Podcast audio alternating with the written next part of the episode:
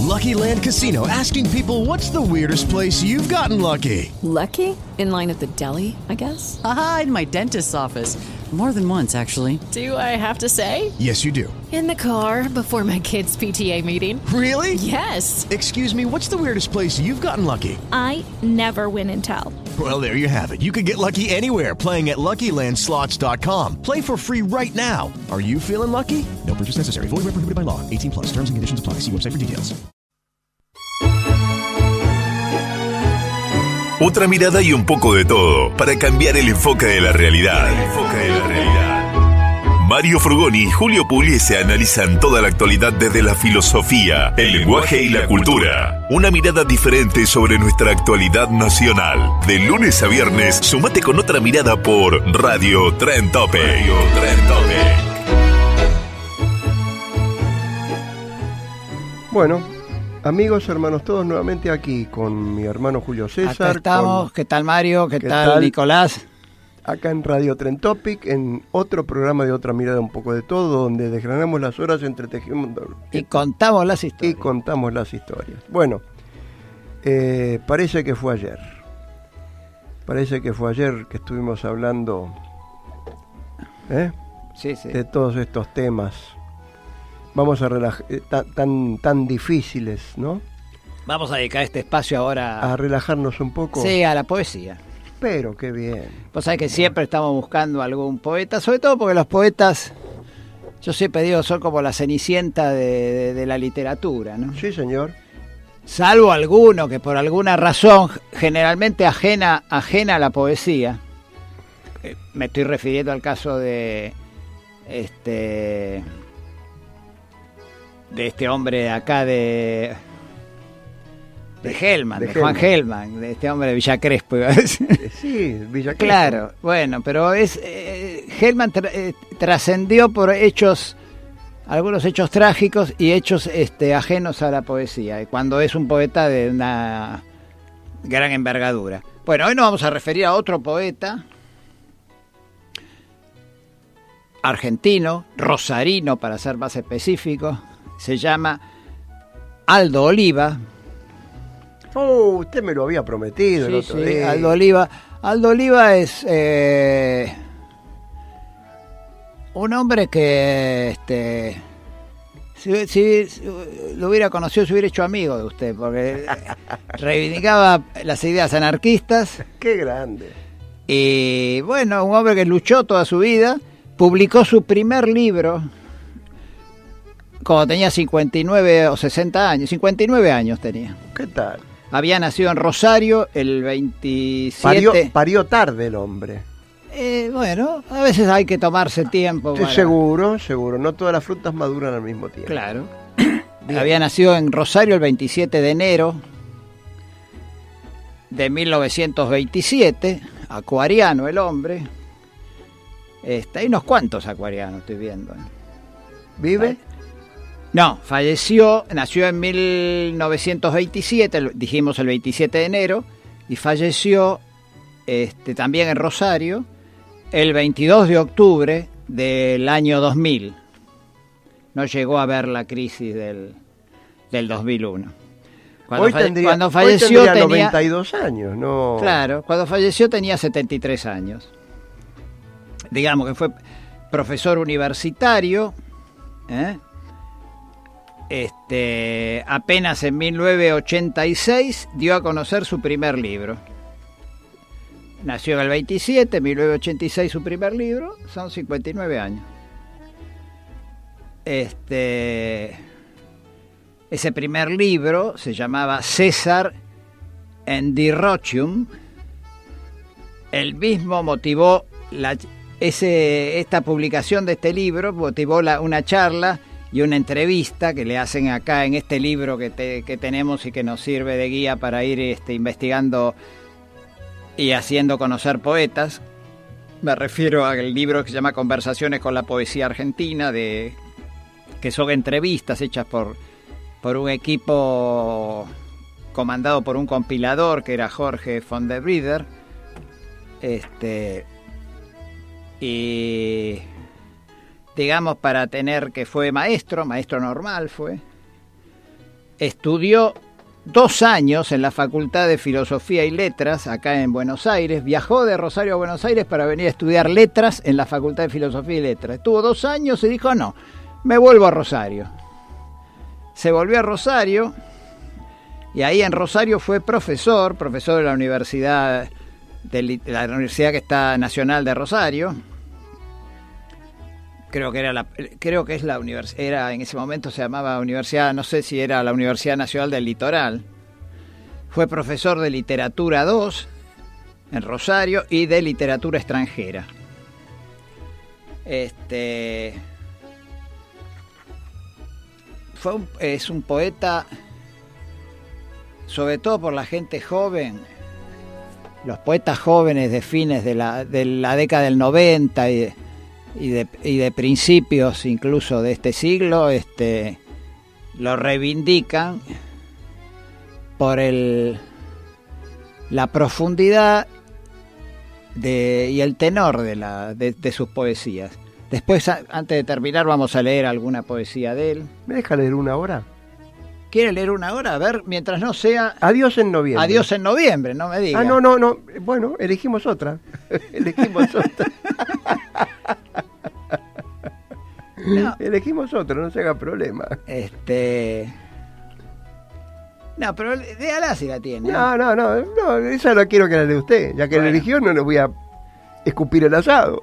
Claro, esa, esa poesía, yo mientras usted se fija ahí, busca algo, el Adiós en noviembre es una poesía que está hecha en memoria de, de, una persona. Y este sí, lo pinta, lo pinta, lo, este pinta esa, esa forma así muy es muy profunda. Es raro, porque Oliva es intelectual y es carnal al mismo tiempo. Es una mezcla rara de, de museta con mi, y mimico, mimico diría el tango, tango, ¿no? Claro.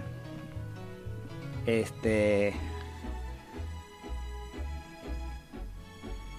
Mira, yo te voy a decir porque a él la, la, primera pregunta que le hace cuando lo entrevistan es ¿por qué publicó recién a los 60 años el primer libro? Mira lo que contesta.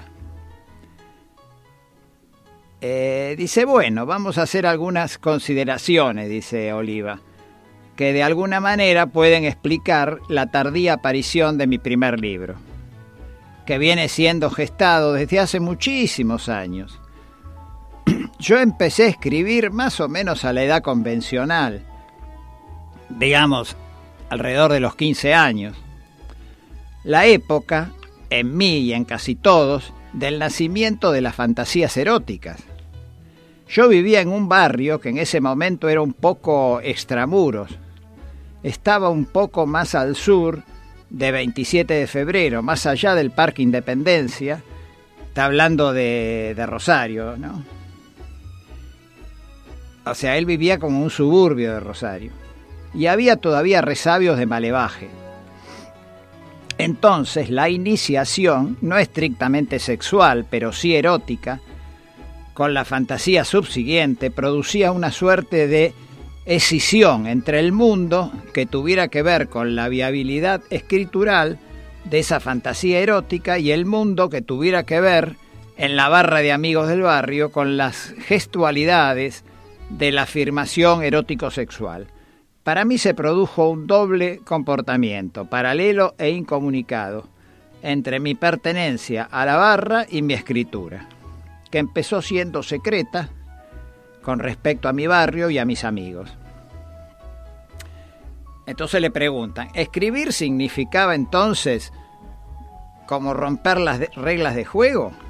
Exactamente, romper las reglas de juego que eran convencionales y muy bien estructuradas. Ahí comienza en mí una desviación, un poco entre comillas, de mis fantasías más vehementes, eróticas, hacia la poesía el mundo de la poesía era, para mí, el mundo de mi real fantasía. Y aquí me zafo un poco de mi situación personal para hablar más en general. Creo que en un principio la poesía tiene algo que ver con el desborde y la reformulación lingüística de la, imaginaria, de la imaginería erótica. Esto está claro, independientemente del tópico, por eso uno de los elementos más importantes de la poesía es lo que podemos llamar el caudal afectivo. No es el caudal espontáneamente afectivo, sino contenido por un constreñimiento léxico, estructural, sintáctico y prosódico en general, que refuerza la carga interna del poema. Entonces le preguntan, este, ¿persistió en ese comportamiento marginal? Y él dice, bueno, a los 17 años me fui a Buenos Aires, donde viví hasta los 20, y a pesar de que ya entonces tenía amigos como Alfredo Vilariño, que después se fue a vivir a Francia, y a, Martín, y Martín Cluté, que es director de televisión, y a quien yo mostraba algunos de mis poemas, mi primitivo comportamiento de lo secreto y lo marginal ya se había convertido en una especie de mecanismo vivencial. Era la confirmación de mis primeras situaciones, de mis primeros comportamientos. Al ser yo quien establecía las reglas de juego de la comunicación, que era secreta y clandestina, no tenía ningún margen de compulsión frente a lo social. Era un acto anarcoide y altamente gratificante el hecho de escribir y mostrarlo a quien yo quisiera. Pues este es parte del reportaje que le, que le formulan. ¿Tiene alguna para leer ahí? Tengo una. Bueno, es del libro Poesía Completa, de Editorial Municipal de Rosario del año 2003. Bueno. Se llama Verano. Eh, perdón, Mario, ya que hablas de eso, después del fallecimiento de Oliva, que fue en el año 2000. 2000. Este, en el 2003 se, hizo una reedición, eh, una parcial y otra completa de, escritos y de incluso de escritos que no estaban, que no habían sido, que fueron publicados recién post-mortem. Mire, acá tengo. A ver. Verano, raíz. Eh, adiós en noviembre, alcohol. ¿Quiere que lea alcohol? Léalo. ¿Eh? Dice así. Pétalos que huyen en el fuego. Es la más pura construcción de la noche. Su sistema progresa en una dolorosa combustión de silencio. Es lo que va pasando a través de mi cuerpo, ardiendo, lo que me deja solo, la mano ávida extendida, desdeñada en la sombra, vibrando entre máquinas consagradas y motivos solemnes. Sin embargo, los ojos que prevén la razón de este exilio, la ira que pasa y retorna, pasa y retorna vadeando el castigo y es la más pura construcción de la noche, estallando en la mano extendida como un conocimiento, los ojos ávidos de ira, su punzante síntesis. Epa, que se me fue, perdón. Esta, buah, ahí va. Su punzante síntesis, había Su dicho. punzante síntesis. Ahí está. Sin embargo, los ojos que prevén la razón de este exilio, la ira que pasa y retorna, pasa y retoma, vadeando el castigo y es la más pura construcción de la noche, estallando en la mano extendida como conocimiento, los ojos ávidos de la ira, su punzante síntesis vadeando el castigo. Urden la irremediable destrucción de la noche, la absoluta extinción de las tumbas vigentes, de tierra inútil, y conciertan las sangres laterales en la patria de leche endurecida y el mero sol y un canto. Los teléfonos definitivos propagan la leyenda. ¿Qué tal? Muy bueno. ¿Qué, me, qué metáfora? Sí, no. Mm. Esto estalla en la mano extendida como un conocimiento. El alcohol, ¿eh? ese cuando se toma que corre por dentro. Los ojos ávidos de ira. Sí. No, es, eh, es además muy sutil, pero además es un, es muy profundo y es este muy muy visceral también. Como, Me hace acordar a un tango. Solo Dios sabe el alma que palpita en cada ebrio, ¿no? Ah, tal cual. ¿Eh? Los ojos ávidos de ira, porque toma uno. claro. ¿Eh? Bien. Qué, Vamos a linda, leer qué a linda que es la poesía. Sí. Qué linda, qué linda. Vamos a leer eh, Adiós en, Adiós en noviembre. en noviembre. Vamos a hacer una cosita, vamos a crear un poco de suspenso. Lo A ver. porque a mí me gusta mucho esta poesía, Adiós en noviembre. Lo vamos a, vamos a cerrar con esta poesía. Este, y yo que, y si, si me permite, Lucky Land Casino asking people what's the weirdest place you've gotten lucky? Lucky? In line at the deli, I guess? Haha, in my dentist's office. More than once, actually. Do I have to say? Yes, you do. In the car before my kids' PTA meeting. Really? Yes. Excuse me, what's the weirdest place you've gotten lucky? I never win and tell. Well, there you have it. You can get lucky anywhere playing at LuckyLandSlots.com. Play for free right now. Are you feeling lucky? No purchase necessary. Void where prohibited by law. 18 plus. Terms and conditions apply. See website for details. Hay otras, ¿eh? La puerta estrecha, no, sí, pero antes de leer eso, quería gorriones. Si tiene alguna cortita, léala. Yo después quería leer algo de la entrevista, porque hay- él define algunas cosas que es interesante para el que está escuchando que entienda, eh, que entienda Lucro- quién lucro- era este Lucro poético, es cortita. Oliva. Oliva. ¿Va? Dale. Buah. Dice así, juro que vi en un sesgo que perfilaba lo infinito en un sutil jardín, de aguamarina en el iris, sublimado en la mirada, emanar la tierna violencia del violeta. Así, sin- si tiempo hubiere, voy muriendo. Algo se consumó. No hubo, empero, conjuro que impidiera la avalancha del torrente que arrasa la vacuidad de estas palabras, su sagrada oquedad, su materia soberbia de... Pero... Buah.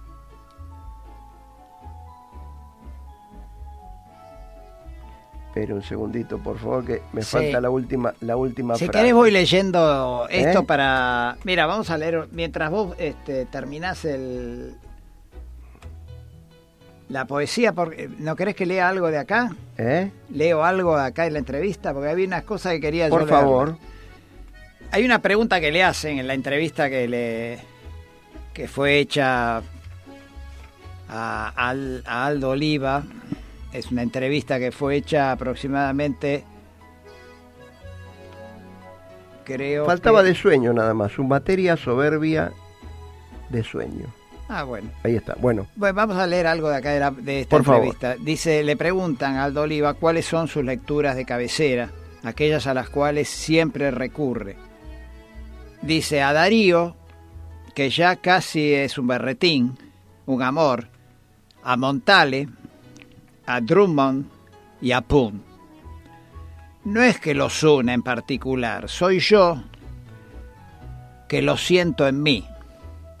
En cuanto a- en cuanto a Montale, él tiene para mí el sortilegio de lo gestual en poesía, de lo que aparece como un gesto, eso que tiene que ver con la figuración de la dinámica física y su capacidad sintética, transfigurada en palabra, en texto. Eso veo en Montale. Eso siento y cada vez me parece más grande, mientras que Drummond fue y es para mí una figura épica, sobre todo temáticamente hablando, el hombre justo en situación de comprender su vida. Y de Pun, ¿qué puedo decir? Hizo una obra ciclópea, monumental. A Pun lo veo y lo siento como a Darío. Y entre los argentinos le preguntan, para que no algún poeta argentino, entre los argentinos, mira lo que responde, uno solo nombra, Leopoldo Lugones. ¿qué tal? Leopoldo Lugones dice, ¿por qué? le pregunta el entrevistador. Fundamentalmente, responde Oliva, porque es un gran poeta. Yo encuentro en Lugones por primera vez en la literatura argentina un intento de acceder a ese tipo de grandeza que yo veía en la historia. No la grandeza del gesto soberano, sino el esfuerzo, la habilidad y la pasión por conjugar el caudal afectivo con los problemas de la verdad extensa y social.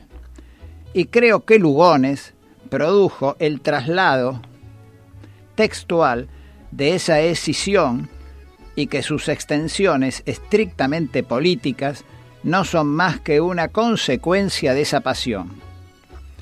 No de una manera no de, no de otra manera podemos considerar incluso el fascismo de esa de Ezra Pung.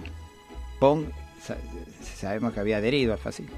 Los poemas simbolistas de Lugones son una gran poesía a la que yo le encuentro cada vez más maravilla. Poesía de la cual, por otra parte, en la Argentina medio mundo es deudor empezando por el mismísimo Borges.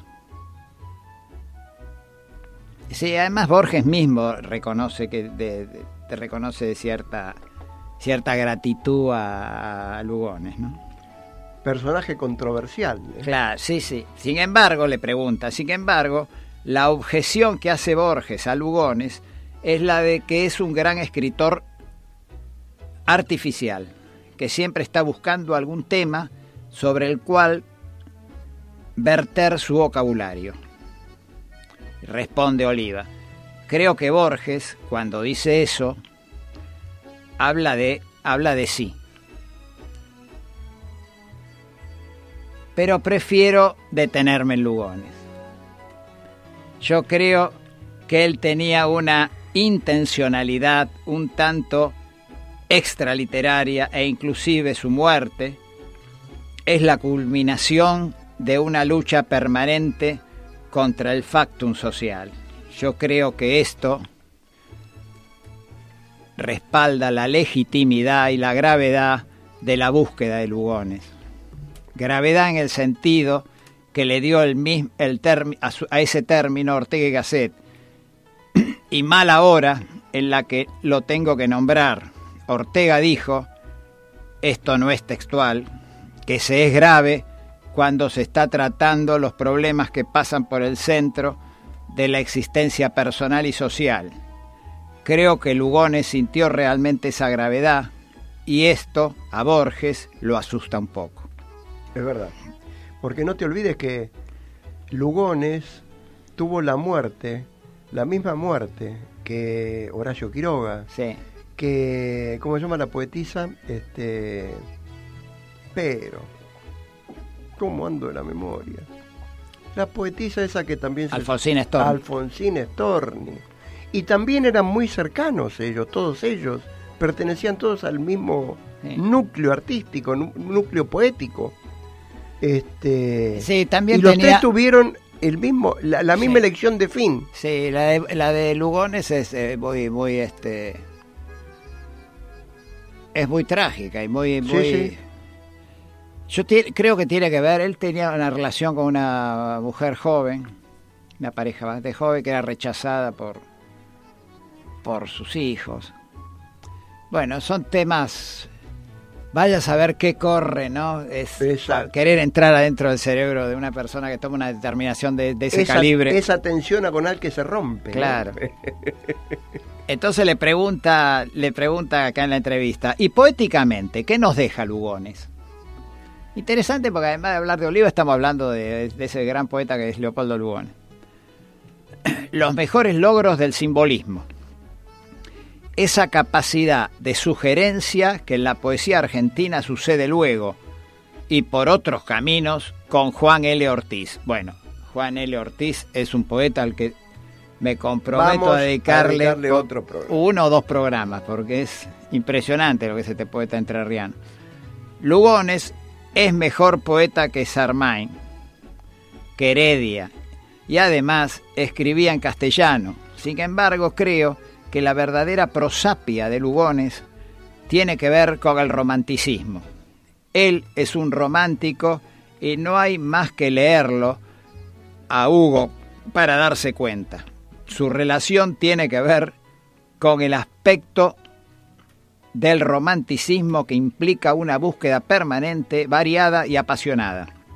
Una pasión en la que se le fue la vida.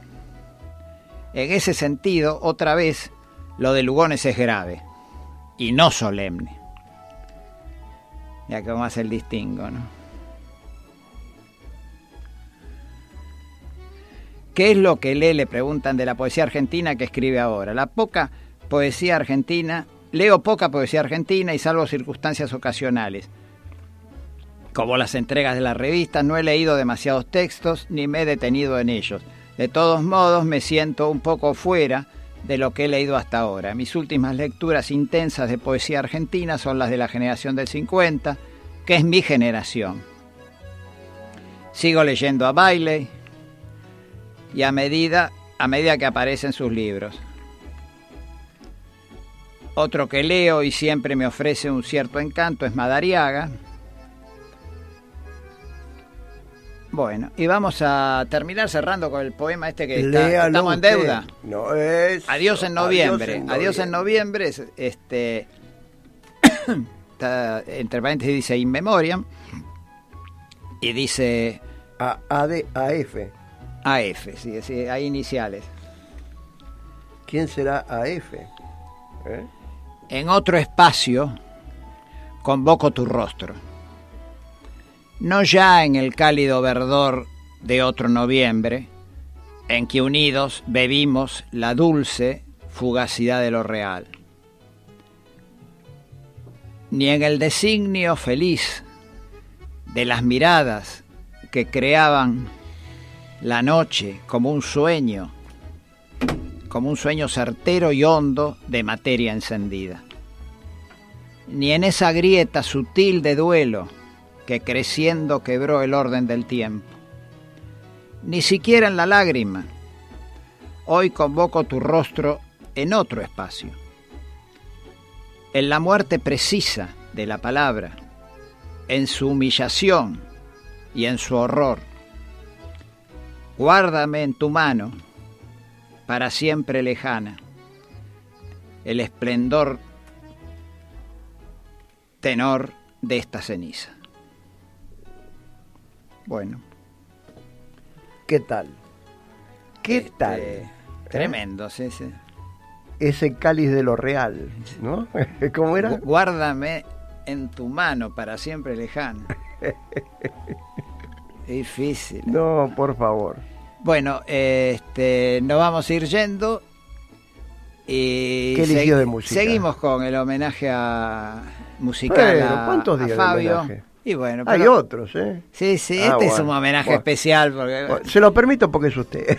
como en un programa anterior dedicamos a- al, al Fabio que para mí, el Fabio director de cine, que para mí es, es, es un ex- un excelso. Excelso, es verdad. Este, vamos a cerrar con música de él. Bueno, amigos, hermanos, todos llegamos nuevamente Al fin de otro de otro programa.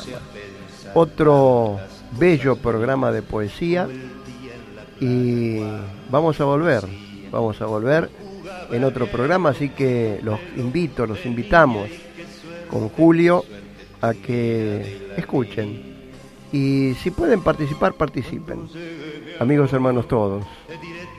Hasta otro programa para seguir desgranando las horas, entretejiendo la vida y y contando las historias. abrazo fraterno a la ronda. que yo corto una flor y llovía y llovía esperando a mi amor y llovía y llovía que me alegre tu canto que me alegre tu risa que se alegre en silencio tu mirada en la mía. Nos iremos charlando por las calles vacías nos iremos besando por las calles vacías.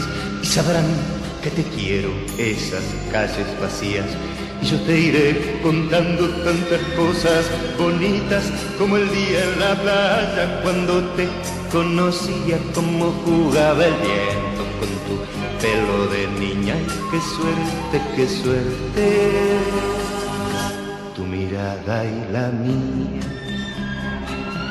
Cuando llegue mi amor te diré tantas cosas. O quizás simplemente te regale una rosa.